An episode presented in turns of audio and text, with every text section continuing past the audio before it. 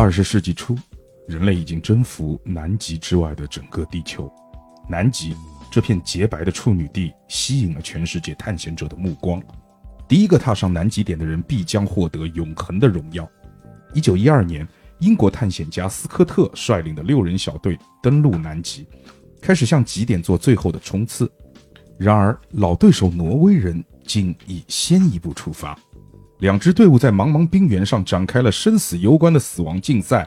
面对荣耀和死亡，探险者们还能捍卫良知的底线吗？Hello，大家好，欢迎收听隐秘酒馆，我是 Joker，我是小九，我是晨晨，又来了，你们两个又来了，又来了。这个，我这个是我们哪就我我我们的飞行嘉宾会出现谁？这个是由我飞到哪里来决定了。但是我我觉得吧，就是说，按照你们两个在按照这种速度出现在我们的节目当中，很快就不是飞行嘉宾了，直接半永久，半永久。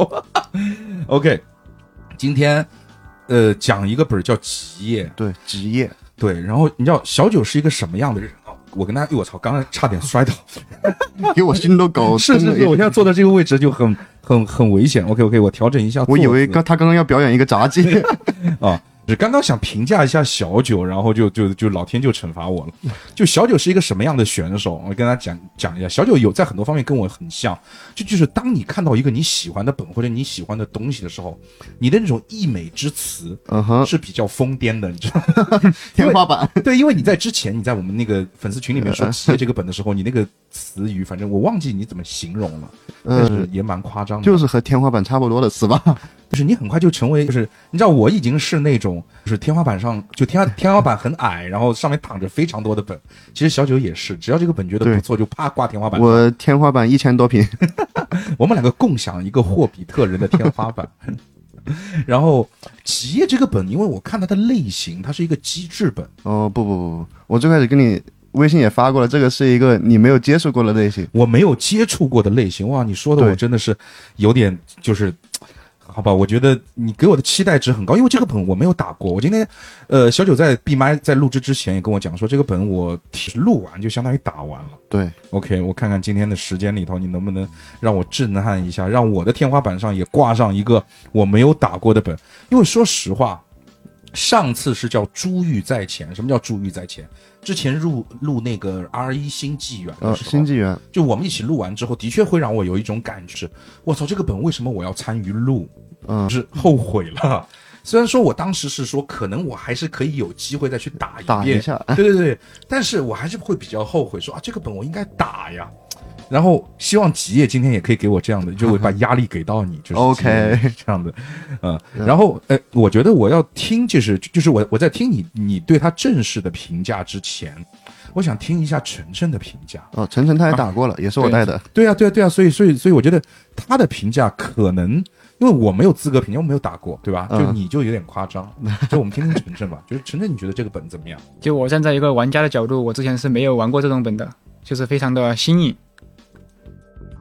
嗯，对，因为类型其实和其他的类型有一个很大的区别，所以就是这个新颖的点，我们现在要放着，不能一开始就爆，对吗？好嘞，好嘞，是吧？哦，就一一个一一个是准备爆，是因为他说好嘞，一个一个是说啊比较新颖，OK OK。那么新颖在什么地方？那我们可以放一放嘛？因为我现在很好奇，我就我觉得现在我就代表了，就是就是我今天的这种状态，就代表在这个这个电波的另外一头听我们节目的这些听众，对于我们今天聊聊天的这这一些东西的好奇程度。对，哎，我能问一下，企业在呃这个豆呃不是迷圈迷圈对迷圈上面多少分？八点六。八点，我操，那是有点高。要不咱今儿就 节目就到此为止吧，再来录。对我打完了以后再来录吧。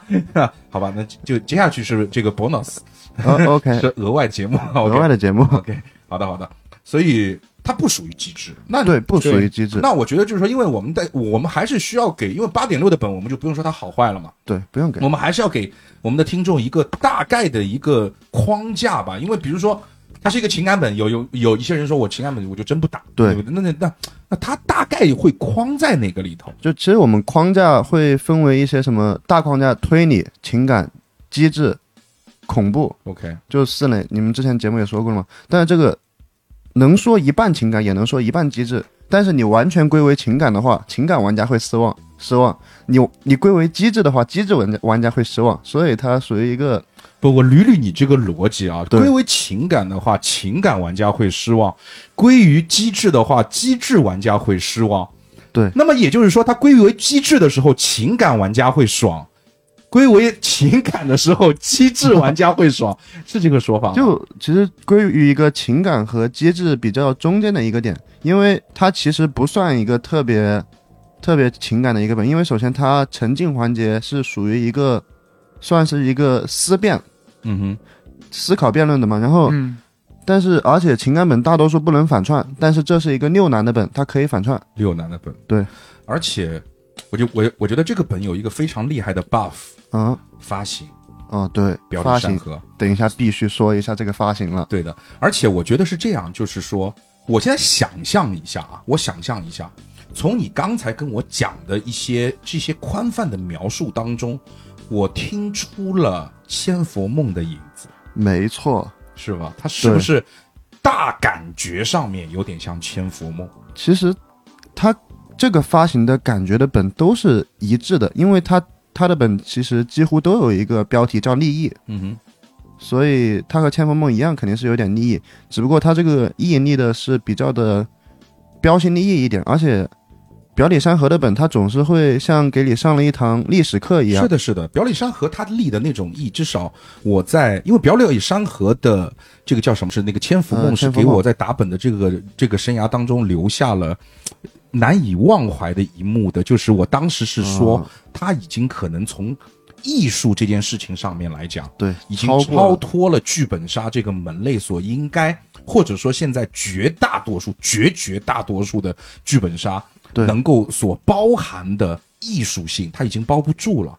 对而且表里山河的那句 slogan 真的很牛逼。你说的是对，我们他们去种小当麦的时候，所有人都去种麦子的时候，我们退出，我们去种玫瑰我，们去种玫瑰，真的很棒。表里山河是一家很有对很深的对对对就思维真的很深很深。是的，是的，是的。嗯，respect，respect。对，所以，所以其实你是做了一个一一个一个一个笔记，是是对我是想讲一下表里山河。对，其实表里山河它分为两个系列，OK，一个叫汉卿系列，汉卿就是那个留取丹心照汉卿嘛，嗯哼，然后它这个系列有那个千佛梦嘛，嗯哼，讲的是敦煌莫高窟，对的。还有一个就最近新发的叫星光电台，哦，星光电台，因为前段时间林北，呃，一直在跟我强推隐秘地有，对对，他一直在跟我强推，我一直没有时间去上星光电台，哦，听说也很棒。对，很棒，他是因为我看了他的那个宣传片，那个视频宣传片拍的真的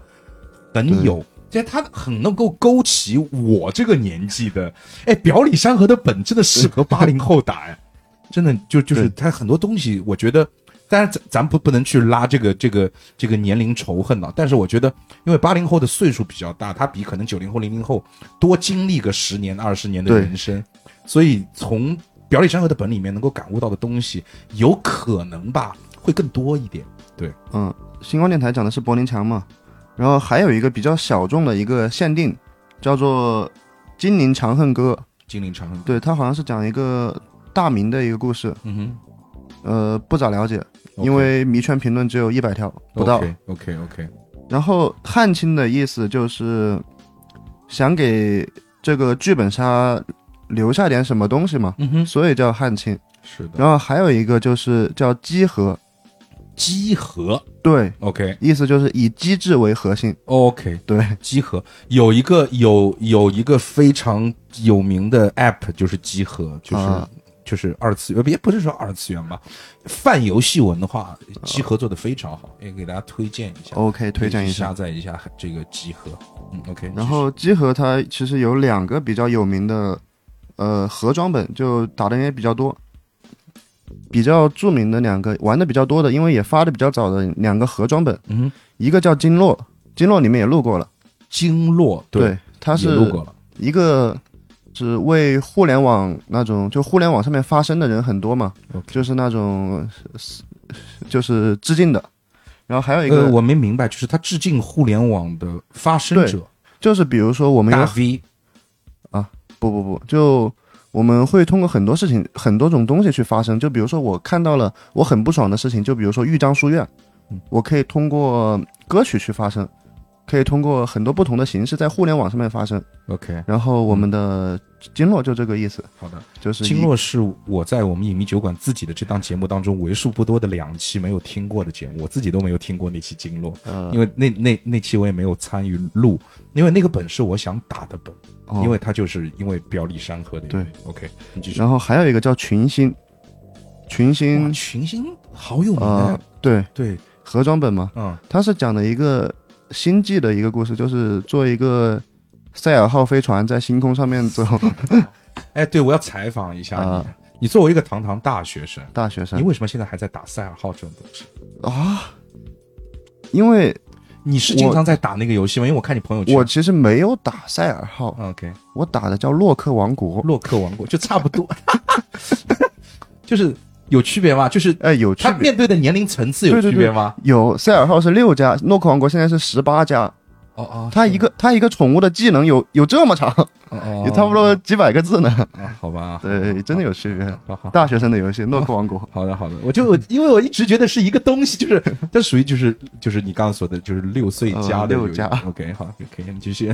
然后还有一个比较冷门，但是分比较高的限定，八点五分，它叫做沙窟，也是发的比较早的。沙哭是哪个对窟？窟是哭泣的哭，哭泣的哭，沙哭。对，沙是沙子的沙。，OK，沙窟。它是讲的一个大唐西域那个，就是之前昭君出使的那段历史昭君出塞。啊。OK，嗯然后还有就最最最最最著名的就是我们的极夜了，嗯八点六分。嗯哼，它讲的是一个南极的故事。极夜是一个老本嘛啊，对啊，？OK，对，因为在那段那段时间真的很新很新了，二一年的本好像是嗯。二一年的本。而且从刚刚我们的片头里面，我自己就是看了一下刚才你给我念的那个片头，哦。他讲了一段非常有意思的历史，就是人类第一次登上南极点的那个历史。哦，对，那段其实我看过一个类似的纪录片了，就是而且他所写的那个人斯科特是真的是那个人，因为我记得很清楚，斯科特当时还在南极留下了一个小屋，我对我我我我的印象非常深叫阿蒙森杠斯科特科考站。嗯，嗯对。嗯反正就是所以。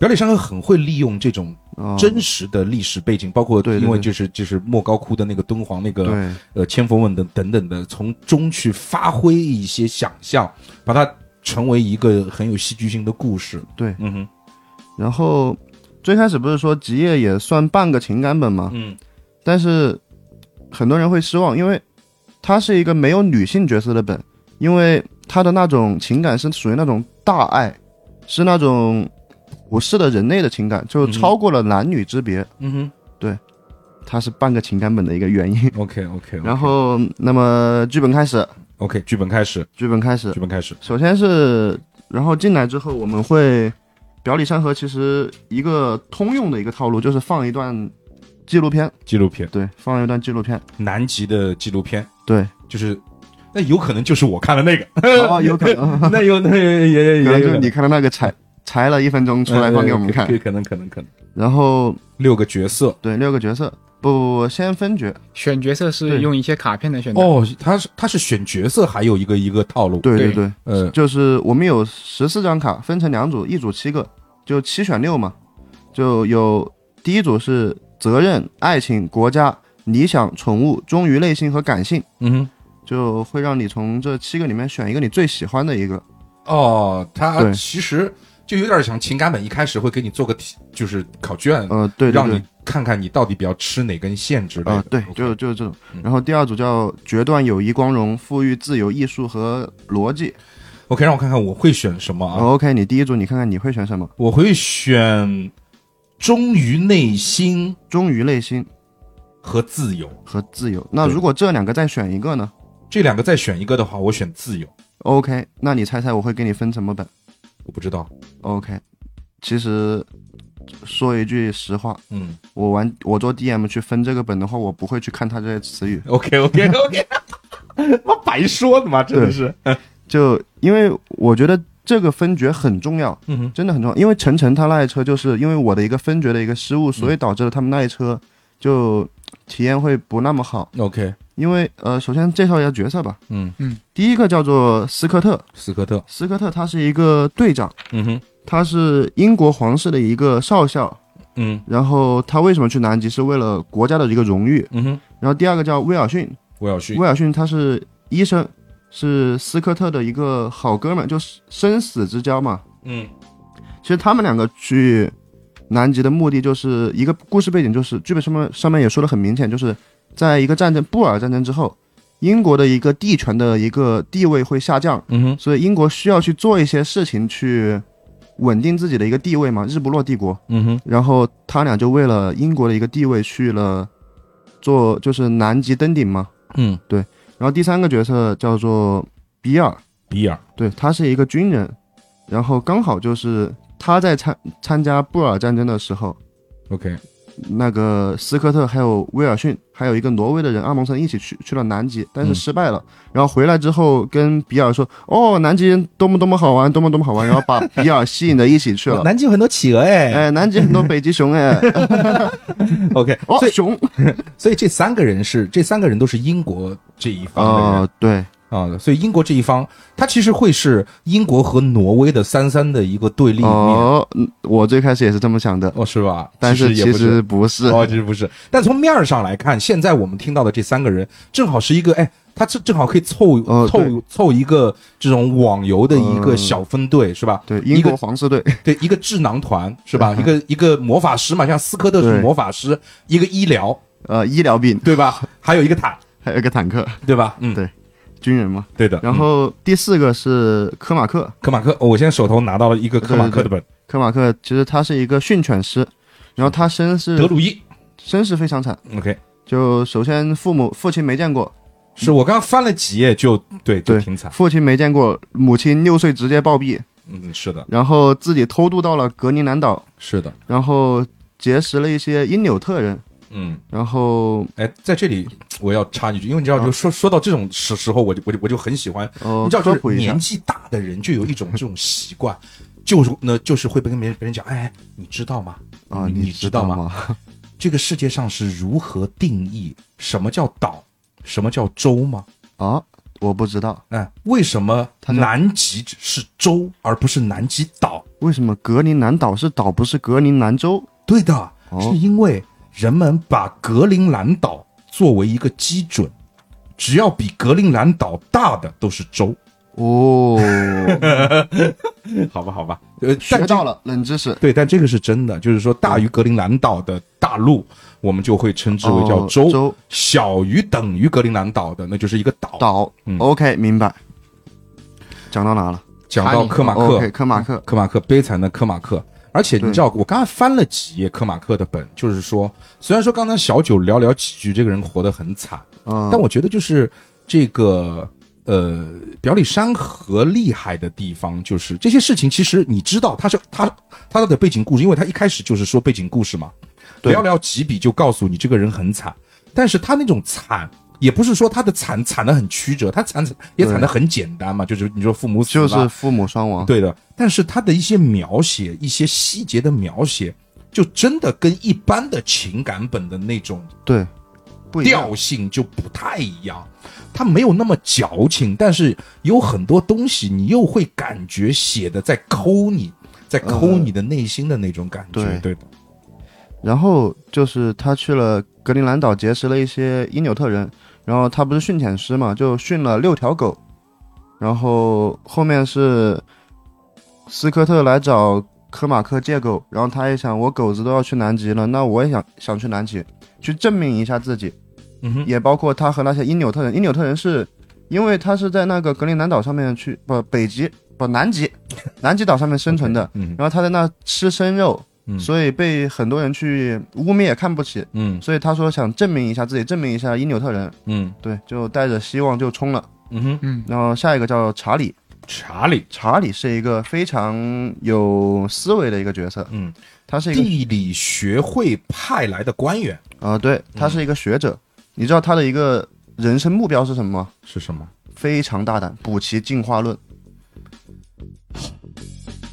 挺好，对嗯，补齐进化论。对，因为其实进化论是一个很有意思的东西，我也再说说，呃 就是我也再说说，对，补充一下，我跟你说，因为我是一个我自己也是一个就就是就就是叫泛科学主义者，嗯我是相信一切事情都是有科学的依据的。所以说呢，我很崇拜像这个达芬奇、爱因斯坦呃，这样的人。然后达尔文，我知道，哦我知道，OK，我知道。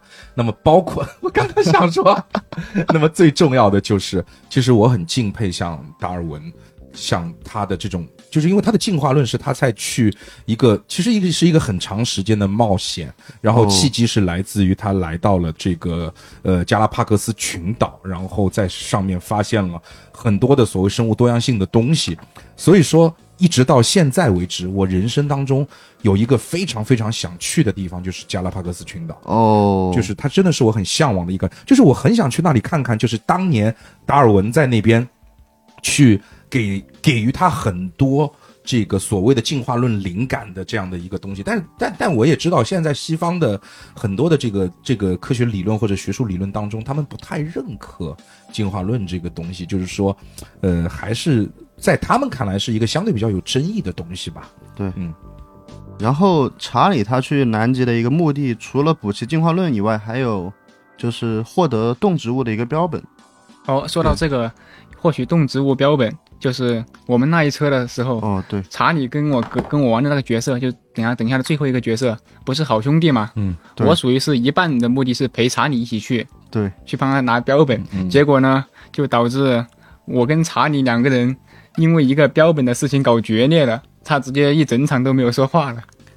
不，我我捋捋，是你跟真人搞决裂了。不不不，他是跟他他的角色是和查理的好朋友，OK，然后他跟他他因为他自己的一个思维跟真人搞决裂了。哦，牛皮牛皮，对，太代入了，太代入了。OK，没有反应过来，你刚刚为什么要反驳我？因为我自己也没有反应过来。啊我刚刚是不是说了达尔达芬奇对，？OK，这就是录制当中经常会发生的事情，就是说。我的嘴都不知道我自己嘴在说些什么东西。OK OK，现在回过头回过头来，然后最后一个角色就是晨晨拿的，叫格林，格林，是一个画家。嗯然后他的父亲叫阿蒙森，阿蒙森还记得不？就是和斯科特和威尔逊一起去南极的。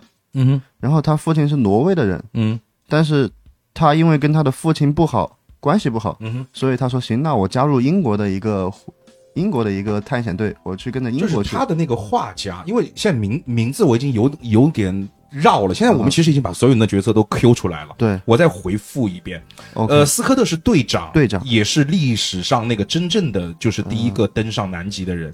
哦，这个放一放。呃，那那 OK，我们先放一放。斯科特是是科考队队长，然后呃，我们这里面出现了一个队长，出现了一个医疗兵，然后出现了一个军人，军人。这三个人是明面上都肯定是英国方的人，对、嗯。然后出现了一个科马克，一个德鲁伊，一个训狗师，对，对吧？然后又出现了一个地理地理这地理学会派来的学者，地理学者，然后最后出现了一个画家。然后呢，这个德鲁伊呢，这个训狗师他是明面上的挪威人，其实他们六个人都是都是英国的，英国的，都是明面上的英英国的。明明面上的英国人。对 OK，, 格林是因为他父亲是挪威的，但是他不喜哦，欢画家是相当于是挪威的血统，但是他现在是在一个英国的科考队里。对他要跟着英国去登顶，，OK 因为他知道他父亲说想要去登顶的一个信息了，然后我就要跟他对着干。OK OK，那么我们现在再绕回来，就是首先我要纠正一个词语，咱们不要老用登顶啊，登顶啊。不太对，因为南极是一个点，哦，是一个点，它不是它它不是站在一个像像去爬珠穆朗玛哦峰。不是山峰，对对，它不是山峰，它只是说南极圈里面我有一个真正的叫南极点这个地方。哦，OK，啊好，我们再回来，呃，就是说，那我现在搞不清楚，因为我一开始以为就是三对三的，对我最开始也以为对对对对对对。那么其实现在不是，对。那个所谓的就是在之前的剧情介绍当中出现的那个挪威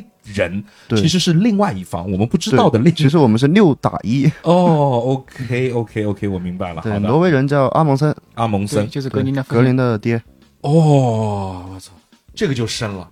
我他妈以后出去不能让别人说我是阿蒙森的儿子，我要让你成为他妈的格林的爸爸，就是这种感觉。哦因为 OK 我很有理解，我我很理解，因为我我有一段时间跟我的父亲也是这种状态。对对对对对，就是自己想要出名嘛。对对对对对。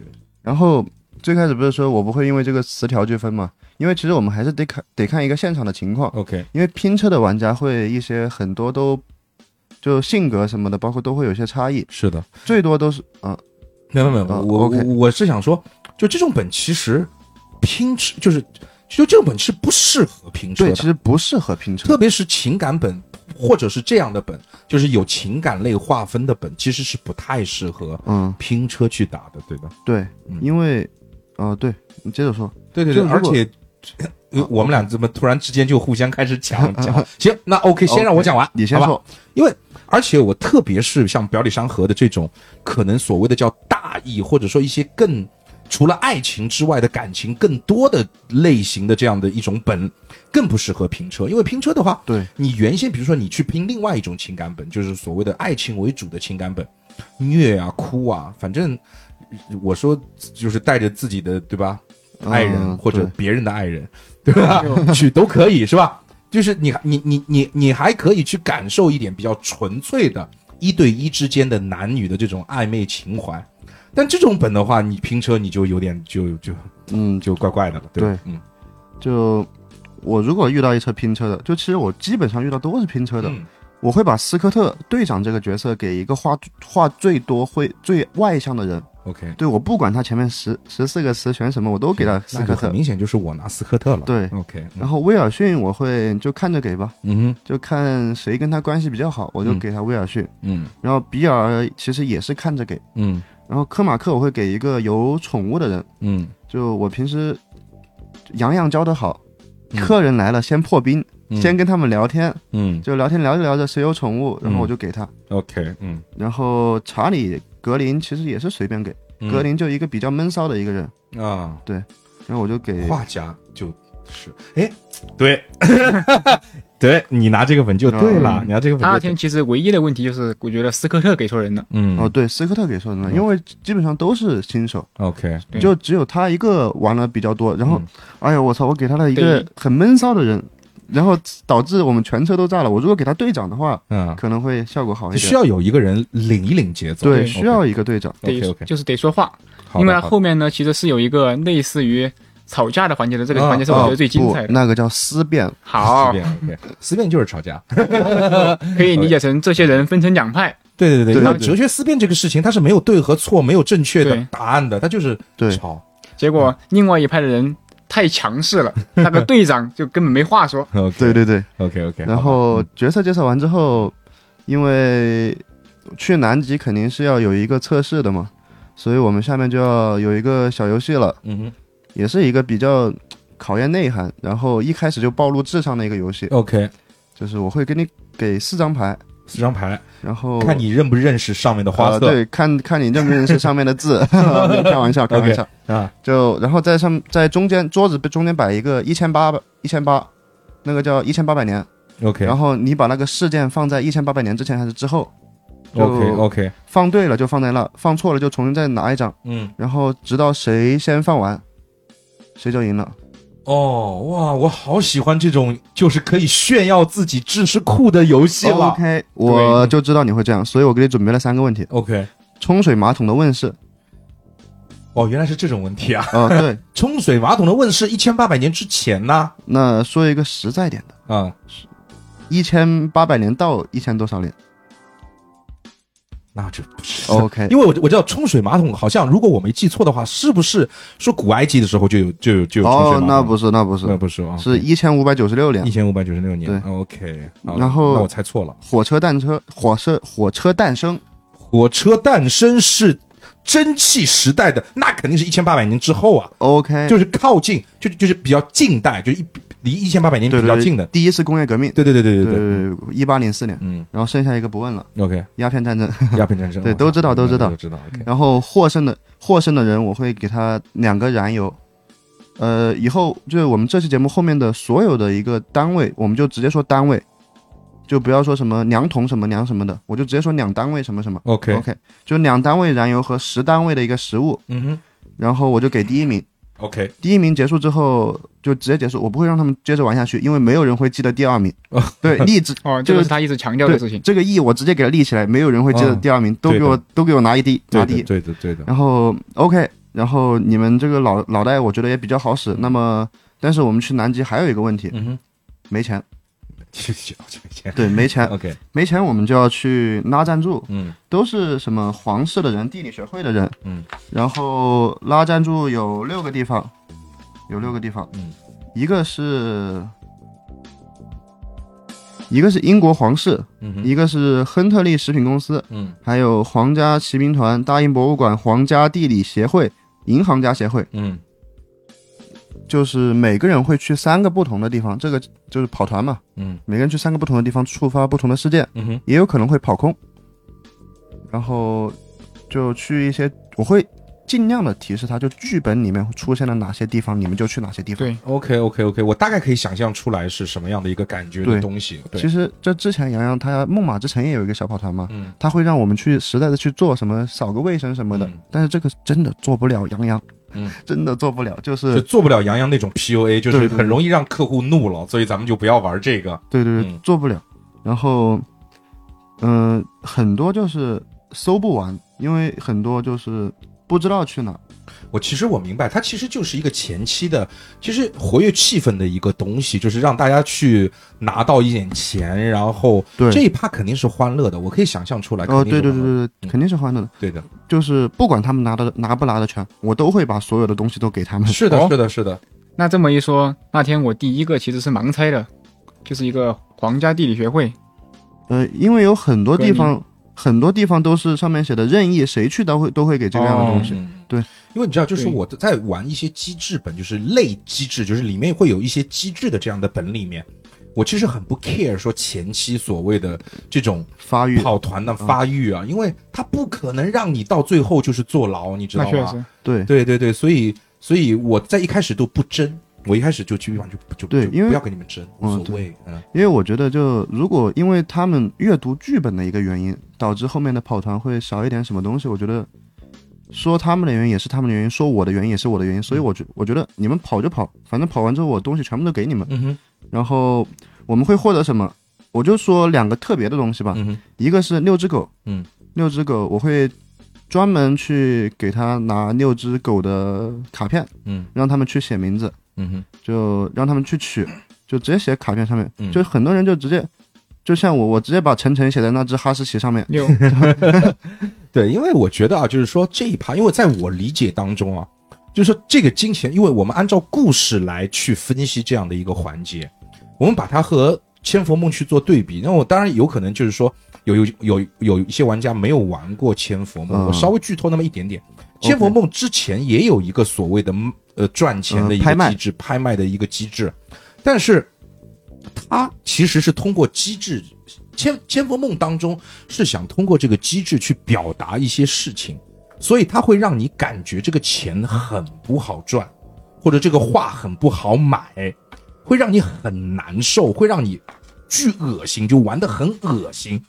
他为的就是恶心你，让你在后面去产生对于这些画的一种你自己能够会产生的一一种看法吧。嗯，但是这个本，比如说在前期，它这个机制的铺垫是为了说，哎，我们现在要钱才能去南极。对，我不知道他是会会会不会，就是在在作者写这一趴的时候，会不会有一种感觉，就是我要让你们经历一些艰辛，让你们感觉哦，我要去南极，其实还前期的这些筹备还蛮不容易的。哎但是最后的结有，对，但最后的结那但我觉得这个他会有一个小小的困难点是什么？嗯就是刚才你所说的，因为最终他们必须要去，对，不去就结账就走人了。啊你凑不你凑不到钱，你在破冰环节你就结账走人了。对啊，你就说我 半个小时收他一百多块钱，他们会 对，所以所以当结果是注定的时候，他其实很难去表现出一种艰辛。而且对对于打本的客人来讲的话，如果你没有，就是你如果不是个专业玩家，你是你的你的沉浸度没有专业玩家那么高，对。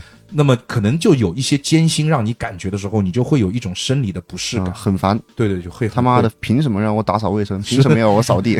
这也不至于，反正就是这个意思。啊。所以这个这一趴的确是有点，嗯，就是难度，节奏上对于 DM 来讲有点难的。对，嗯嗯。就反正哦对，接着说，嗯然后六个狗之外，还还有三匹马，嗯。三匹马，然后也会取名字，然后拥有了之后，我们就旅程开始了。，OK，然后就是我们到最后，我们旅程开始前，我们是身上有一笔钱，啊、没有钱，就全部都是物资，好，OK，就比如说就是有油，呃，对，有油、有油，有食食物物、，帐篷什么之类的。帐篷，然后三条狗三匹马，哦，六条狗三匹马。啊、对，，OK，很多很多物资，好的，嗯，对我都没一一列举。哦，没有关系，反正大概明白什么意思，对嗯。然后，其实这个本只有两幕，嗯哼，第一幕是介绍自己的一个背景嘛，嗯。第二幕就是介绍自己在南极有什么有什么信息。嗯哼，然后就首先我说一下，总结一下就比较重要的信息吧。好的，一个是我们的行程有四段，嗯哼，可以理解成大本营到 A，A 到 B，B 到 C，C 到极点，嗯哼，然后回来也需要四段。嗯哼，然后 A、B、C 这三个点是一个呃补补给点，嗯哼，我们每到这个地方会获得二十单位的食物和两桶燃油，嗯哼，然后每人、每狗、每马每周都需要一单位的食物。消耗，嗯。对，就比如说我们三个人一周就需要三单位，嗯哼嗯哼。然后和一桶燃油。，OK，然后马有马料的话就不需要食物，马有马料还是马尿？马娘马良，OK，哦对，马良。就就说马良吧，，OK，就不需要食物。嗯，然后队长负全责，也包括他的一些指挥什么都是由他来做决定。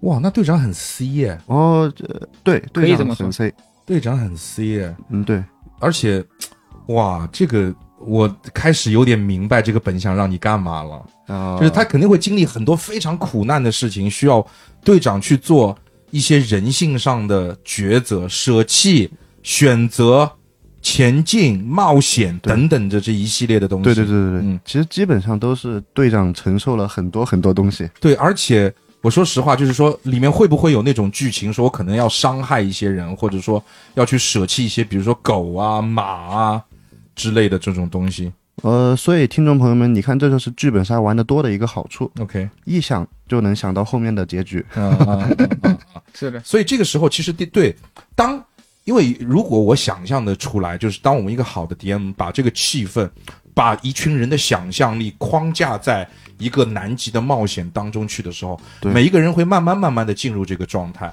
对，进入状态之后，他自己就会觉得一些东西可能就重要起来了。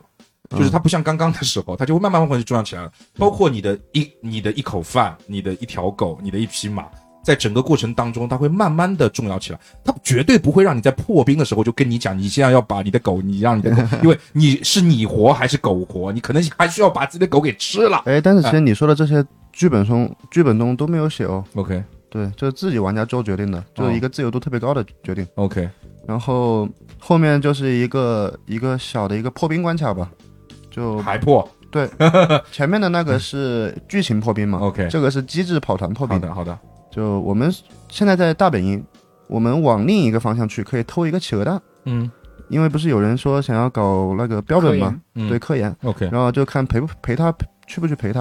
啊，然后那时候就肯定会有，也会辩论一手。这有啥好辩论的？不不不不，肯定有辩论的，因为斯科特他之前因为耽误了时间，导致自己一名队友的死亡，哦，所以说他这次肯定是不想耽误时间的。嗯然后，但是他的想法又是，嗯，要去就一起去，要不去就一起不去。嗯，然后南极不是遍地企鹅蛋吗？嗯几百万只企鹅，你还不捡，你还不好捡一只蛋。呃所以是 OK OK，我明白，破冰关卡我开玩笑的，我开玩笑。然后我会用我的话术全部都哄骗他去，嗯但是不去也没办法，那就不去吧。嗯。然后他们去了之后，会有一个决定，就是谁去偷企鹅蛋，嗯。呃，不不能六个人一起去偷，要一个一起去偷的哦。嗯。然后如果格林和查理去偷的话，嗯。就是他俩太弱了，打不过熊企鹅，熊熊企鹅。然后如果是其他人去偷的话，就比如说晨晨去偷，我会说晨晨拿了一个企鹅蛋，抱着就开始跑，嗯但是后面追来了一群企鹅，，OK，我们现在怎么选择？一个画家也弱啊，对。哦，没有，我说的是呃晨晨啊，我没有说格林哦。哦哦，OK OK OK OK，然后就一群企鹅追过来怎么选择？哎，其实这个本我不会给他们一个什么二选一的选择，我就直接问他们怎么选择，嗯哼其他全部都靠自己想象。，OK OK，呃，现在你可以选择逃跑，嗯也可以选择反攻，嗯哼，也可以选择偷一只企鹅直接跑。嗯嗯嗯嗯就如果偷一只企鹅的话，上面会有就一个企鹅值三单位的食物，嗯你偷的话肯定也是打得过的。嗯跑的话你就直接跑吧，也没事，就是少点食物。，OK，我明白。然后这个是偷企鹅蛋的一个关卡。嗯然后接下来偷完企鹅蛋就是第一段旅程了。其实第一段旅程也是一个脱离本的第一步，，OK，就到时候我就直接给他把本全部收走。是的，因为我刚才看了一下本，就第一本非常非常的薄，而且接下去就是一些讲了，怎么讲呢？就是他至少我这边是一个科马克的南极日记，可能他们都差不多，都差不多谁谁谁的一个南极日记，然后发生了一些什么事情在南极，都是讲了一些很南极的东西，但不是一些爱恨情仇的一些东西，对，就是一些在南极该如何生存呐、然后什么。我们在什么南极大陆边缘经常可以看到企鹅和海海豹啊等等，就这些东西。对，然后就首先就聊一聊嘛，就互相聊一聊，就说了解一下彼此。嗯哼。然后最重要的就是我们要分配物资，，OK，我会给大家每人一个自己的人物卡，嗯哼，每个人就可能有一些技能，嗯。就比如说我们队长可以免疫全队的一次伤害，OK，然后那个医生可以免疫三次每个人的伤害，嗯哼嗯，然后最牛逼的两个人就是有一个巨能装，巨能装？对他就是他可以拿很多东西，对。没有重量上上限。呃有上限，但是它巨能装，OK OK，巨能装 OK，哆啦 A 梦的口袋。对对对。哎，然后晨晨的角色就是有一个被动。也是巨能装。哦，不是巨能装，巨能装逼，可以理解成血特别厚。它是它是巨不能装，巨不能装。它只有，呃，我们那个装的那个单位叫运力，OK。然后其他人是两运力，巨能装是三运力。OK，晨晨那个角色格林是一个运力，很正常，因为画家嘛，画家一一般来讲都比较。就是然后对晨晨一点，就晨跟你晨啊，就是因为你知道晨晨真人很瘦，天哪，呃真的是对对对对，一半个我嗯，细狗。啊！好，然后他有一个技能叫内在力量，内在力量内在力量，很然后画家。OK，技能技能介绍是四个问号，四个问号。对，就是当大家在情绪低落的时候，通过我发发挥我画家的技能，让画一些能够让场上另外五个大男人热血沸腾的东西。哦，没错，没错，是吧？对是吧？啊，热血沸腾，不要想歪。对那天就是一拿到这个技能卡，嗯我觉得我应该内在力量应该是快嘎的时候才能触发出来的。啊，对，一个被动。，OK，是对一个被动，就是你自己也不知道你自己有什么技能。啊，对啊就四个问号嘛。OK OK，对然后分配物资其实是一个很重要的决定，因为我最开始不是把全部都给他们了吗？嗯那肯定要丢一点东西嘛，哦，肯定装不下。然后看他们丢哪个刚。开始是装得下的呀，呃，刚开始装得下吗？装得下，好，那装得下。是后来才跟他决裂的。OK，哎就是不不不，我现在开始不明白了。啊，你们不是六个人统一行动吗？对呀，决裂了，决不决裂跟装不装得下有什么区别呢？他不愿意拿你的东西吗？假设现在是多出就不我们啊运力不够少两个运力，好的，我们就要丢下一个两个运力的承担的东西。哦，然后我一直想把他那个企鹅蛋给他扬了，对，把企鹅蛋丢了。但是那个地理学家肯定说：“我操，我他妈好不容易拿来，我来就是干这个事情的。对对，对，他上来就是一句：“能不能把你的科研仪器给你丢了 OK OK，那是有点过分。？”然后人家一整句没说话。嗯 然后我们还有一个重要的东西叫机械雪橇，嗯它有八个运力。嗯呃，然后 OK 分好了，我们就进入我们第二段旅程，就从 A 到 B。嗯，然后我们遇到了一个事件，我们的机械雪橇开到了我们的冰脊区，嗯哼断了，嗯哼，断了之后就减少八个运力嘛，哦又要重新分。又要开始扔东西了。对对对，扔东西。哦，这个很棒，这个很棒，就是他通过这一些机制的设定，让你能够去想象你们的旅程正在变得越来越艰苦。对，然后后面就是，嗯、因为没有了机械雪橇，所以我们全部人都冻伤了，嗯，全员冻伤。嗯哼，然后我会问队长有没有技能可以去免疫一下这段伤害，但是很多时候队长肯定不会在第一轮就用技能，嗯，因为他肯定是想的是后面肯定还有更严峻的东西，我要用技能去守护。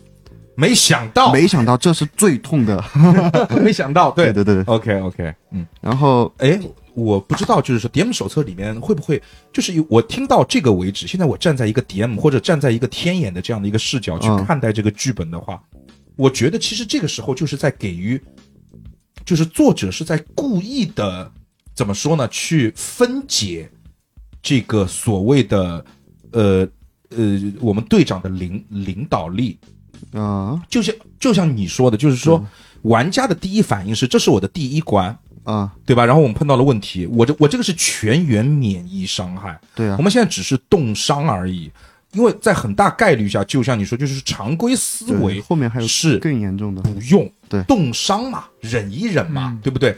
但是可能他不用的话，这个结果会给他将来造成很大的结果。对，那么这个时候，他的领导力就会开始崩裂，啊，对吧？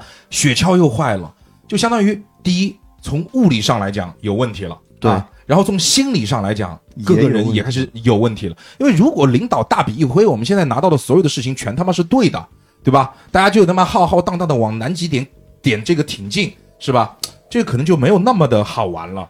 他肯定是要有一点这种人物的纠结在里头。对，嗯，然后本里面也会说，如果受到伤害，南极会异化你，嗯，异化，然后我会会有克苏鲁的呼唤哦，在你耳畔，就是会有外星人外星人冻死你冻死你，OK OK，呃，开玩笑，就是我会给他们一个人发几张线索，就是信息，就是自己的一个信息嘛，嗯哼，然后自己最美好的回忆，如果受伤了，我会让他们直接撕掉，因为南极会异化你，你的记忆会慢慢的衰减。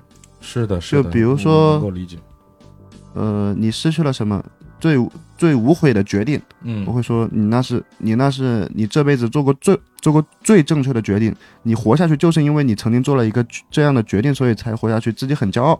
但是你现在失去了你的那一份骄傲，你还能活得下去吗？这一趴很难呢，就是、哦对。就是这一趴，我可以想象，就是说我知道作者想干嘛，但是对节目的要求太高了，就是如何在这个点上把回忆这件事情作为自己珍视的东西，对让他们感觉到撕掉回忆时候的那种痛，对，这个有点难，这个铺垫起来有点困难。嗯、因为我现在就直接告诉你，回忆等于血量。嗯然后我也不会说你扣血就怎么扣，我会直接让你选一张回忆，然后直接撕掉。他最开始肯定是不知道要撕掉，他说啊，真撕吗？嗯我说没事，纸张的 随便撕。，OK，然后就很多人都会想能，要不要换一个？嗯要不要换一个是？因为这个真的太重要了。嗯然后这是一个小纠结的地方。嗯嗯，对然后对对对，我能够对对体我能够体会到作者的用用意在哪里。对，然后后面就到 B 了之后，我们就结算物资。嗯其实这种东西，就我看到过一句话：玩家玩剧本，DM 玩玩家。嗯，就结算什么，我直接随便说了算。是的，是的，就你们你们如果物资多的话，我就说，由于暴风雪你们阻碍了行程，我需要消耗你们多少多少运力的食物，对，是的是的多少多少单位的食物。其实 DM 在这一刻，就是在每一个结算环节，只是为了让你们的生活变得更加呃艰苦。对对对，就看着平衡嘛。嗯，甚至看你们活得太好了，我说，呃，南极突然出现了从天而降的非洲狮，把你们全部都抓伤了，这个有点跳呃，戏，有点过分。好，OK，继续。然后后面就是从 B 到 C。嗯哦，对了对，还有一点，嗯就是很多玩家就很少会有玩家想到，我到补给点之后，我们不是还要返程吗？嗯哼，我们在补给点去买一点东西，就返程的时候再来拿。是的，对，这一点很难想到。嗯这个也是当时就是我们说斯科特那个小屋，他就是嗯当时在建立这个小屋之后，其实是在小屋里面放了非常多的补给物资的。你去过？呃，不是纪录片里面讲的，纪录片里面讲的就是就是为后面的人来来做那个，因为呃东西放在南极它不会坏，它对是个天然的巨大的一个很好的一个冰冰箱。对，嗯没错。然后后面就是从 B 到 C 嘛，嗯哼，突然就肯定每一段旅程作者都要给你搞点事情出来。嗯嗯，B 到 C 就是马马走不动了，马走不动。对，马也背不了东西了，嗯然后又要重新分配。嗯然后那时候我也，马能吃吗？哦，哦，这个想法好，是啊。我那时候就会用话术，好像你们的食物也不咋够了，嗯那个马，然后玩家肯定说可以吃吗？我就肯定会评论一下，哦，不是我说的，是你要吃的哦。嗯嗯，然后我就告诉他，一个马可以换五个单位的食物。嗯其实开了几车，有基本上都是吃两杀两个马，放一个马，放对，放了一个，还会放。不不，一共有三匹马嘛，是啊，就吃两个怎么可。能会放？如果我在场的话，怎么可以？就你放它没有意义啊，放它它也是死啊。不不有意义，会提醒有意义对。，剧本的设定是，我如果把马放了的话，马因为求生本能，它会去一个安全的地方。对，这是一个设定。嗯，好吧，对，然后所以就这是一个看你杀不杀马。嗯嗯，如果是如果就有马的那一个人肯定是很难受的。我操，我他妈还取名了，我要你让我你让我去杀那些马。哦，就一开始其实还会有一个环节是你给你自己的马取个名字呃，对啊，马和狗都要取名。OK OK，然后我杀了那条叫晨晨的狗。牛，然后杀了之后，我就跟他说，直视那匹马的眼睛，把那张属于你幸福回忆的那匹马直接撕掉。OK OK，然后他说啊，还要撕呀？嗯那我说行，那我换一匹马撕吧，我放它走，我撕另一条富兰克林。OK OK，然后马没了之后，他们又被困在了暴风雪里面。嗯哼，他们有两个选择，一个是前进，一个是就是等暴风雪停了之后再行军。嗯哼，前进的话，就有一个非常概率的一个问题，就是前进有百分之九十九的概率会葬身在雪海中。但是，如果原地驻扎停雪等雪停的话，又有一个问题，就是我的食物不够。嗯我不知道这个暴风雪会刮一年，还是一个月，还是一个周，是的，是的无法确定。所以这是个现实问题，对的，这一点肯定是队长做决定嘛，看他们投票也好，队长做决定也好，基本上都是直接 rush，直接冲嗯，对他就没有迂回的方法嘛？就比如说，回到 B 嘛。对呀。但是你如果能回到 b 为什么不能往前走呢？反正是在刮雪对吧？对对对对对对对。是这个道理。嗯嗯然后如果强行行军的话我肯定会给一些阻碍嗯。就说什么什么什么东西坏了你们必须丢弃它。嗯。然后或者说丢弃了什什么什么什么东西。嗯。然后行军的话我会看着他们食物的分量去说你们停留了多少多少周。嗯。其实就是一个我看着，其实就是由 DM 来编造故事来消耗你的资源。对这两点其实都差不多的，嗯。因为怎么我都给你会让你们坏一点东西，消失点食物，嗯。然后我们就到达 C 了，嗯，到达 C 之后，只有一段旅程到 B 了，其实 C 到不只有一段旅程到极点了。嗯，C 到极点的一个路程是一个比较轻松的一个路程，也没有什么事件发生，嗯。就直接去了。嗯。对我们到极点了，就这么轻松。但是到极点之后，我们看到的并不是新月，嗯而是一面挪威的国旗嗯和一封信。嗯那封信上面写着：“我亲爱的老朋友，看来这场胜利是我们赢了，这个荣誉必将由我们挪威人所带回去。那个哥们儿一个人去了，”哦，对，到了。啊、不不不，应该是一个团队。OK OK OK，然后他到了之后，我们又看到了他的尸体。嗯现在又有一个选择了，嗯是把他的这封信给撕了，然后把他那个挪威的国旗直接给就和他们说扬了，嗯就扔了，插上我们大英帝国的国旗，嗯还是说尊重事实，他第一就是第一，嗯哼把他的信带回去，嗯这又是一个思考。就这点和他说的一样，就是最终的一个吵架环节嘛。嗯因为有的人肯定是大英帝国万岁，有的人就是只想科研，然后想要真相。嗯然后在这个时间，我会直接关掉灯，给他们沉浸一段，把我一百块拼多多买的一个极光灯拿出来说。嗯哇，在这个时间看到了极夜极光来到地球，哎要用、你能不能用用用你带本时候的感觉？就是你现在你现在很让我很难想象，就是就是那群玩家是会是怎么样的那种感觉？你稍微就是对来变换一下你的角色，把你让你来到了那一段关灯的时候，你是如何去引导他们来进行思辨的这一段的？就在你们争论不休的时候，南极的极昼过去了，渐渐开始有了夜晚，黑暗渐渐笼罩了你们。然而，在这黑暗之中，你们看到这一幕啊，哐，极光灯打开。你们真真的看着梦幻的一切，你们知道这是南极的极光，是去是太阳风携带着高能带电粒子跨越一亿五千里公里来到地球，在南极形成如同神速一般的景象。他们跨越了一亿五千公里，只需要五百秒，但是你们为了冲击南极，却用了近一年的时间，这也许就是冒险的意义吧。无论你们选择什么，这一刻的宁静属于你们。然后玩家直接当场懵逼，他们直接安静，他们基本上会安静的，就我可以想象，因为你知道，就是刚才你稍微正经一点点之后，嗯我在脑海当中以我一个专业剧本杀玩家的这种这种 这种能力啊，去想象一下当时的，如果我在这样的一个环境当中，我听到 DM 跟我说这段话，我又经历了前面的这一章这一场历程之后，我会感受到的东西，其实我心中是有点波澜的。我就光听你这么讲，我靠想象就可以有波澜，而且在这一点，我可以很明确的跟大家去讲这一点。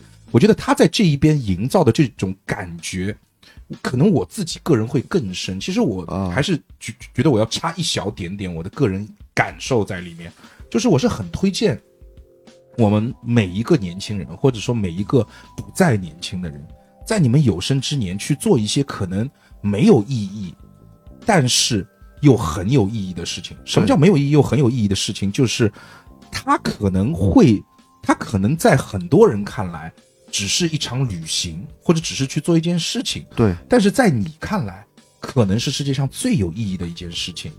比如说他们的南极科考、对探险，到这个点又如何呢？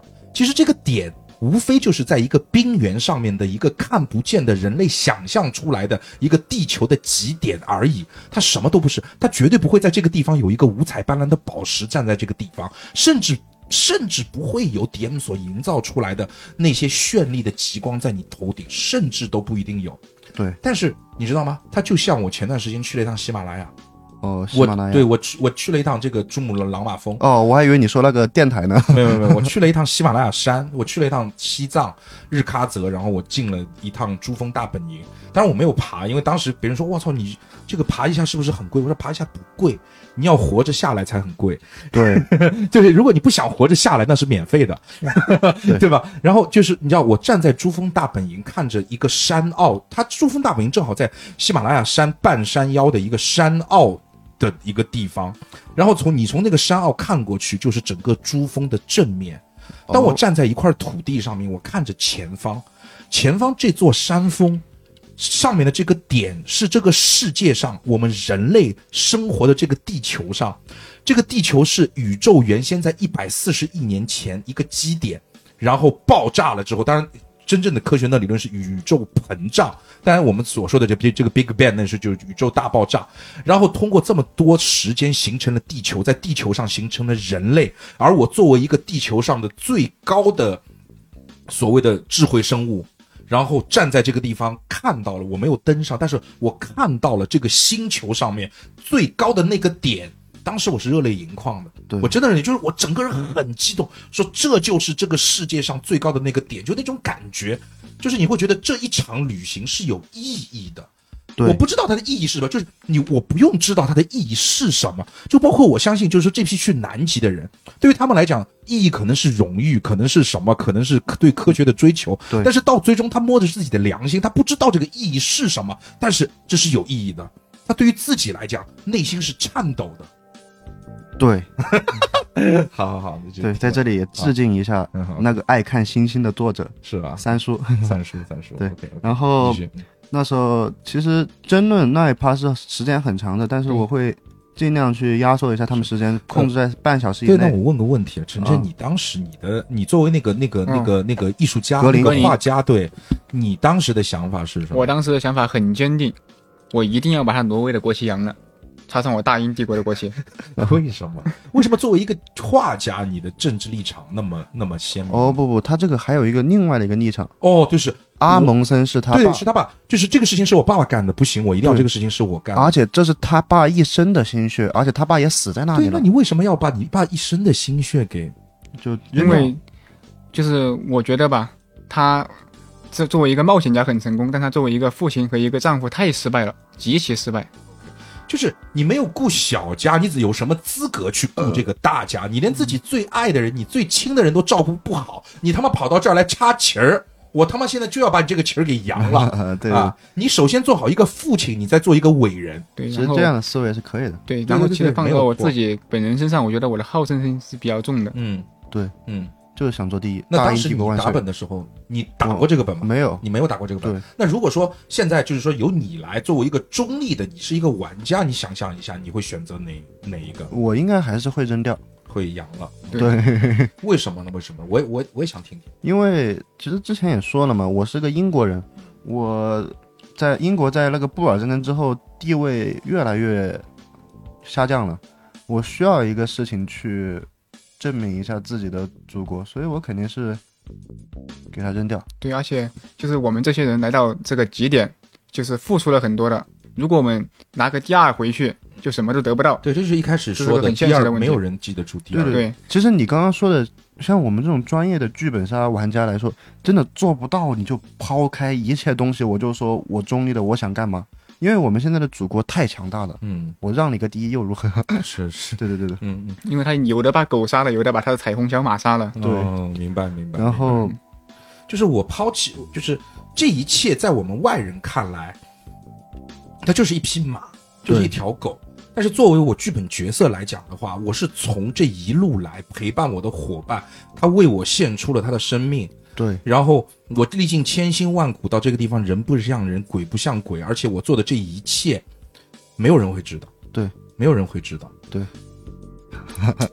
但是我我我我我还是我无论我我我不知道我会选择，就是包括你给我的这个角色，这个这个德鲁伊，然后我觉得我应该会，就是因为我觉得我的本性是会尊重，会尊重，对对，那个时候是用你这个角色的是一个女生，非常强势，她就是那个、呃对对对对，要把那个挪威的国旗插在那里，他是带头的，嗯，然后把我们的队长怼得哑口无言。是嗯，当初是一个四比二的一个，对我们那女生带着她的闺蜜，也不想就想要真相嘛，嗯，然后其他人就想要把她扔了。但是这种时间，我如果让队长强行把东西给她插上去，肯定是让她在这个这一屋子是走不下去的。对对对对对对对，我就说。要不这样，队长，你尝试一下说服一下他们，或者是说服一下自己，嗯，然后又给他们二十分钟，其实还是没有还是说服不了。肯定啊，肯定。嗯，你就这样思辨是这样，就是思辨在于过程，而不在于你去把对方说服。你你你人类是很难去去说服别人去接受一个新的、一个哲学的、一个发自内心的一种理念的，因为它不是理论。嗯嗯，，OK，然后，嗯，结局就是我说队长你不插，那我帮你吧，都四比二都看着了，嗯，然后就这样。其实我第一车带的是比较快乐的，因为第一车我角色分得好，嗯。我们那个队长也是，就他直接一个人 A O E 讲服了五个人，然后，OK，他那个就是你拿了这个角色是他的老婆，嗯。他直接跟他一 v 一 battle，嗯。他说行，我讲不过你，但是我是队长，我做决定，我直接去插旗嗯嗯，DM 旗子拿过来，嗯。就会真的国旗吗？OK，我看到，对。哟，这个本还有很牛逼的。刚刚因为在闭麦时候，那个小九给我看了他的道具，它里面有一个挪威国旗和有一个英国国旗。英国国旗，对，对对，然后他就那个队长直接把旗插进去，然后我说、哦牛逼，行，终于有一个队长可以主动做决定了。嗯。然后旗插完之后，其实还有一个决定，就是那个信要不要带回去，嗯。或者是阿蒙森的尸体怎么处理，嗯。我也不会就告诉他们一个选项。嗯。阿蒙森的尸体其实埋了也可以，带回去也可以，带回去你需要占两点运力。其实更疯狂的是，你把它吃了也可以，，OK，吃了我可以给你分几单位的食物，我自己看着办。对。如果是我的话，当然就是我我的第一决定是保留挪威的国旗，对，第二决定是留下尸体，因为这可能是阿蒙森最好的归宿。嗯，对，没错。对，嗯然后当时我们也是把阿蒙森埋了，那是我做的决定。基本上都是把阿蒙森埋了，嗯，因为要占两个运力都不愿意去。是的，是的，而且的确对于阿蒙森来讲，这是他最好的归宿。对他不用回去，他就作为作为到达这个地方的世界上的第一个人类，然后对让长眠于此，和自然融为一体。对对对，和自然融为一体，对回归大自然。嗯然后我们的所有决定都结束之后，我们又返程了，从几点到 C，然后又有一个判定，就是雾很大很大了，需要一个人摘掉护目镜，去前面探探路，嗯就六个人中让一个人探路。嗯然后我们那时候队长说：“哎，我都把旗子插上去了，那我还是为你们做点什么嘛。嗯，队长直接去探路，然后他瞎掉。然后他血盲症了。对呀、他血血盲症会瞎掉，因为血盲症有的时候其实很可怕，它其实很快就可以致盲，它是真的致盲。啊嗯，对对对，我去过那个玉龙雪山，确实是这样。嗯，然后玉龙雪山还不至于，就那种雪盲还不至于。啊，你知那你知你道吗？你确定我二月份去的哦？是的，因为你知道，就是说，在我就就是因为我没有感受过真正的在雪原上头是什么，感觉，真的嗯也是得讲一句，嗯，身体不好的千万戴墨镜，嗯吸氧气。嗯，我那时候四六八零，墨镜没戴，氧气瓶也没带，我直接拖着身体上去的。是的，是的，是的，OK OK，哎，其实也没啥感觉，嗯对，身体好。然后队长得了血盲症之后，会获得一个不可逆转的伤害，就是什么医疗兵什么，他那个技能都用不了，嗯哼就直接撕毁一张记忆碎片。嗯然后不是前面还有一个 A O E 伤害，自己撕了一轮，这一轮又进，然后他就只有一个记忆碎片了。嗯然后在 C 到 B 的一个行程中，嗯又有一个事件，就是他们掉入了冰脊区，嗯就需要一个人去，就是去前面还是说探路，嗯去看一下怎么走。嗯哼然后队长说：“行，那还是我去吧。嗯哼”又受到一点不可逆转的伤害。嗯，好，队长死了。队长死了，对，嗯就他那时候的离别遗言也非常感人。嗯他说：“我都已经把什么大英帝国的国旗插上去了，你们都委屈了这么多了，那后面就由我来去牺牲一点吧，嗯。然后把大英帝国的一个荣誉带回去就 OK 了。嗯。那个时候好像不是队长去探路的啊，不，不不不没说你们那一车，对好的。对，然后队长去探路，其实，然后探路之后，然后又回到了 B 点。其实这一坨旅程中还有一个，就是我可以给他们一些补给，就比如说，你们没食物了，我说行，我们去打个海报吧，打个海报，行，然后打个海报其实什么？打不过。哦，不不不，打得过。你那个角色科马克，他是一个专业的捕猎师，是是是，我知道看到了，就专业的德鲁伊，专业德鲁伊，OK，然后后面就是最后一个设定，就是判定了，就 B 到 A，、嗯。就又又有又有暴风雪了，嗯。就是我们都被困住了，而且行走不了了，嗯。就需要一个人去前面探路，嗯然后探路之后回来告诉我们怎么走，嗯。然后我那时候其实探路不会受伤害，就只会消耗食物，嗯。我就说行，选一个人出来探。嗯，OK，选一个人出来探，嗯。比如说我选择晨晨出去探路，我肯定一轮不可能让你探出来的，嗯。我就跟你说，什么都没有探到，给食物吧。嗯。嗯，十二单位嘛，嗯。遛狗遛人，嗯，然后就是回去再一定会让你再消耗一大波，就是不断的消耗你，对我肯定会让你对，不断的消耗你，对。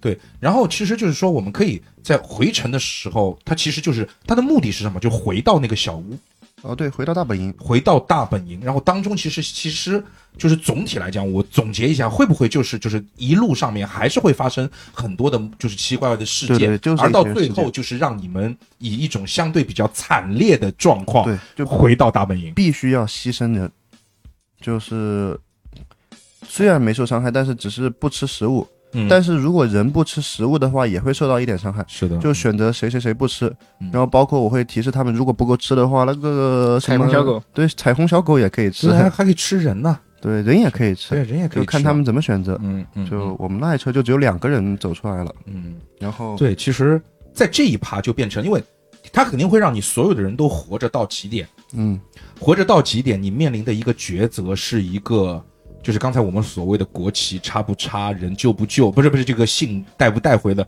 是一种大义或者说是，反正我说不太清那种是什么感觉啊，就是是那种抉择。嗯对对对，而回来的时候就变成了生与死的抉择，就比较简单了，就是谁生谁死，怎么生怎么死的对问，题。但是那时候是最最最最带入的时候，是的，就那时候我们那有一个兄弟就说，那队长上一轮就就刚刚就死了，那我我本来就来陪队长的，我没陪好队长，那我就牺牲一点吧，嗯。我就不吃，就对，这个时候是很容易，对对对，我我我可以想象，而且我可以想想你刚才所说的那个队长，就是队长会可以，如如果我是那个队长，我也会这么去讲，对。就是在刚才那一波，因为我是队长，我替大家做了决定，那么在这一波，同样还是我来做决，定，我我来我的决定就就是你们要活下去，嗯对，对吧？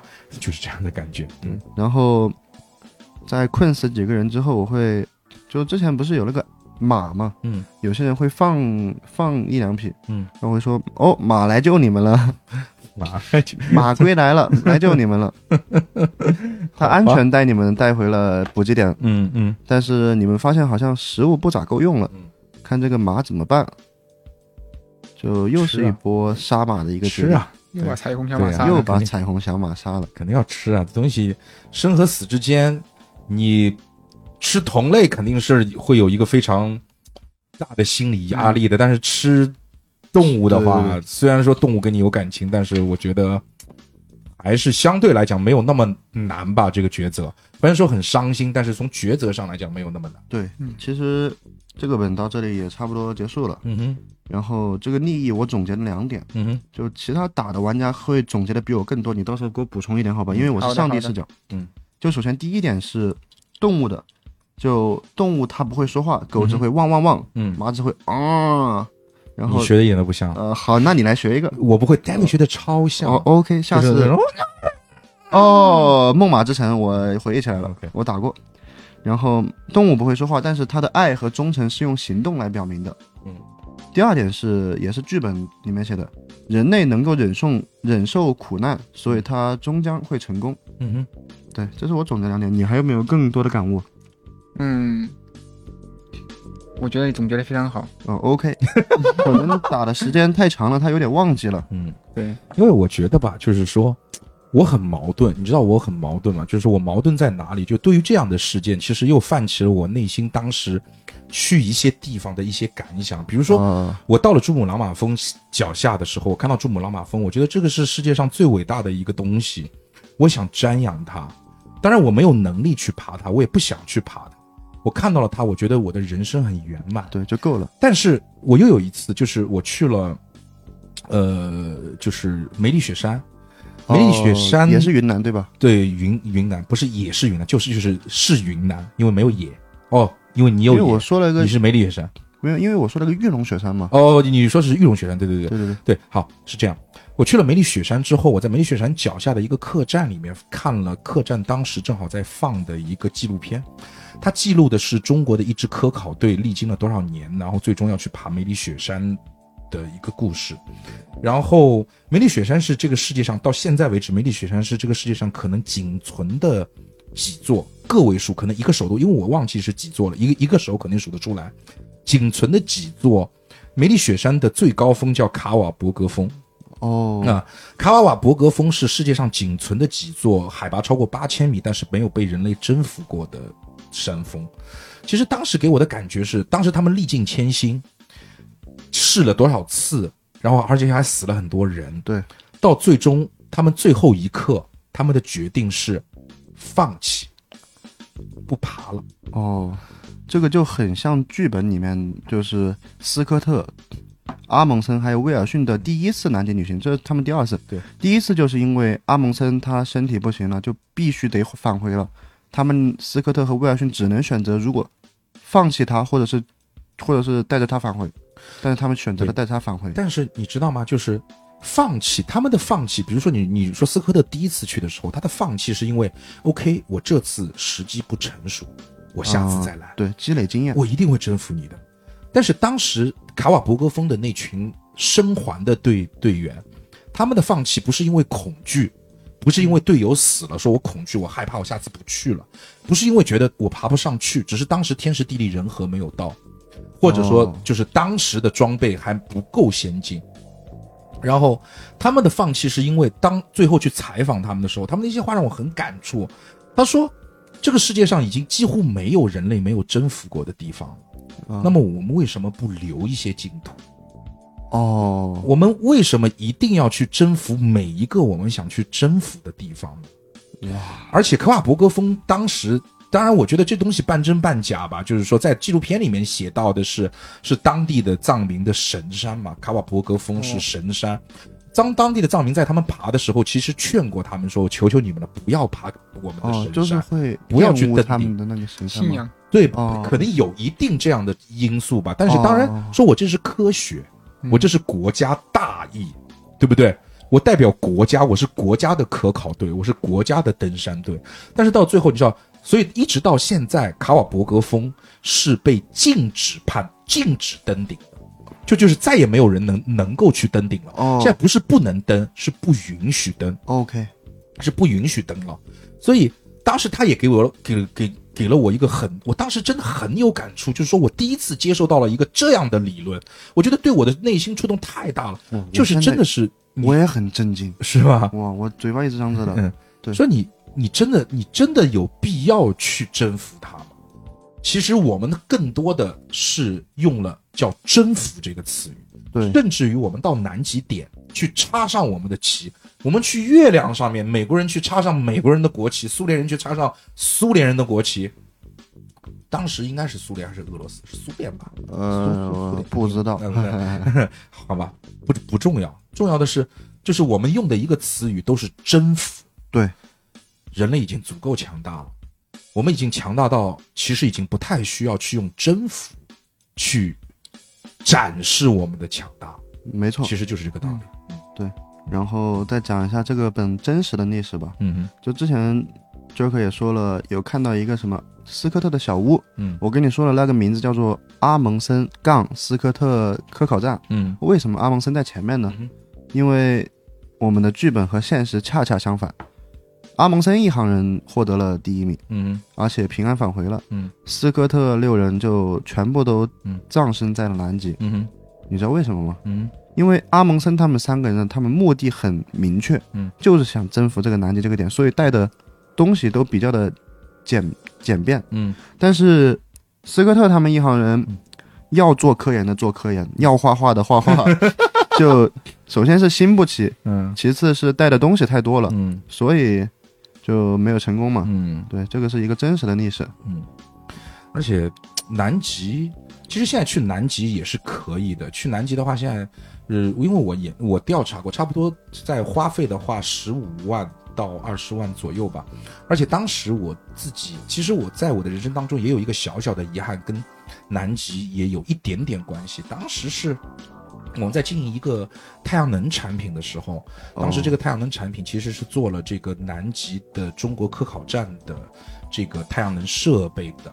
然后呢，它其实有几个名额，有几个名额是当时是坐着我们国家的雪龙号，雪龙号去哦南极科考站，然后去参观。然后我当时是因为一些主观和客观的原因没有成行去那边，所以一直到现在为止，对我来讲也是一个很大的一个遗憾吧。呃，也不算大，因为我说实话，南极没有像我刚才说的加拉帕戈斯那样在我的 list 当中排的那么前面，但是也算是一个小小的遗憾吧。而且我觉得这个东西展现国力也好，说展现民族精神也好，我们国家无论如何到最终也是在南极拥有了自己的科考站，也拥有了自己的这样的一片所谓的科研成绩啊，也是确实是国家强大了，什么都好了。啊、就那种感觉，所以也是希望说有机会吧，是打完了打完了那个莫呃那个那个那个千佛梦之后，我们都想去莫高窟看一眼。呃，打完这个本之后呢，去南极有点远，但是比以前更想。说实话，哎，真的就像你说的一样，就是打完了就是因为，呃，他有点，他真的是我他是伯爵写的吗？啊，不是，伯爵他写的都是汉卿系列，那他真的是有点抄伯爵的路子，他就是抄伯爵的路子，呃，但是也很棒了，就是很棒很棒。也很棒了。说实话，一个发行也不能算抄，借鉴，对对对对对对，哦，可能是一个监制。啊，啊对，可能是这样。嗯。就嗯，其实话说回来，嗯，那你觉得这个本算什么类型？算千佛梦类型，啊，对，没错，因为这种类型就表里山河对独有表的，表里山河的类型，真的机制也不是很、很、很很好，因为都是 DM 决定。它的机制其实就是为了让你去融入一个故事。哦，对它其实属于一个我我听下，但是我没有玩呢、它可能从 DM 带一遍的感觉会不太一样。但是我听下来的感觉就是说，一个比呃千佛梦低一个档次的千佛梦，嗯就那种感觉。对嗯，因为千佛梦其实是汉卿是情感嘛，嗯这个也没多少而且千佛情感梦更能带入一点，因为毕竟是哦我们自己国家的故事。对对对对对，然后还有一个就是说，他最后会给你再放个纪录片吗？啊会啊，两个纪录片，开头一个，结尾一个 哇，千佛梦，真的是千佛梦，星光电台也是，其他也是，对是吧？OK，那真的是这个这个。那表里山河，那我要批评一下你了，你这个套路要换一换了，啊！套路换一下，中间也放一个吧。对对对对对对，稍微换一下套路，对，很棒，很很棒棒。我觉得小九你这个推荐还是就是还很哎而且还有一点，表里山河它基本上百分之八十的作品迷圈评分都八点五以上。嗯嗯嗯，对。所以表里山河有些东西，而且他们遵循着自己的这个 slogan，然后一直在往前走，也是真的是希望说，呃，我不知道表里山河这样的公司会不会挣钱，啊，对因为这种本太少了。这种本，我们说不商业也不对，但是它不会是一个所谓的就是大流量的一个主流剧本，对，它不会是主流剧本。那么也是希望表里山河能够保持初心吧，对能够在泛艺术类的这种剧本杀上面，能可以走得更远，可以走得更深一点。我们需要有这样的发行，需要有这样的呃人去做这件事情。对，就和他们工作室说的一样，嗯剧本本身是一场娱乐，嗯，但是娱乐的本身也是可以有意义的。对的，对，嗯，这个就是我们意义的存在吧。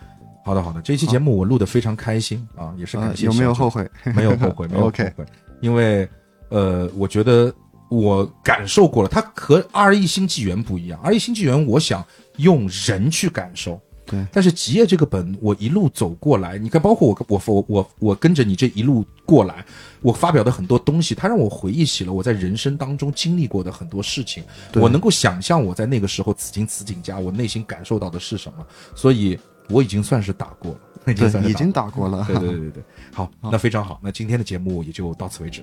呃，感谢小九，感谢晨晨，拜拜拜拜拜拜拜拜拜。拜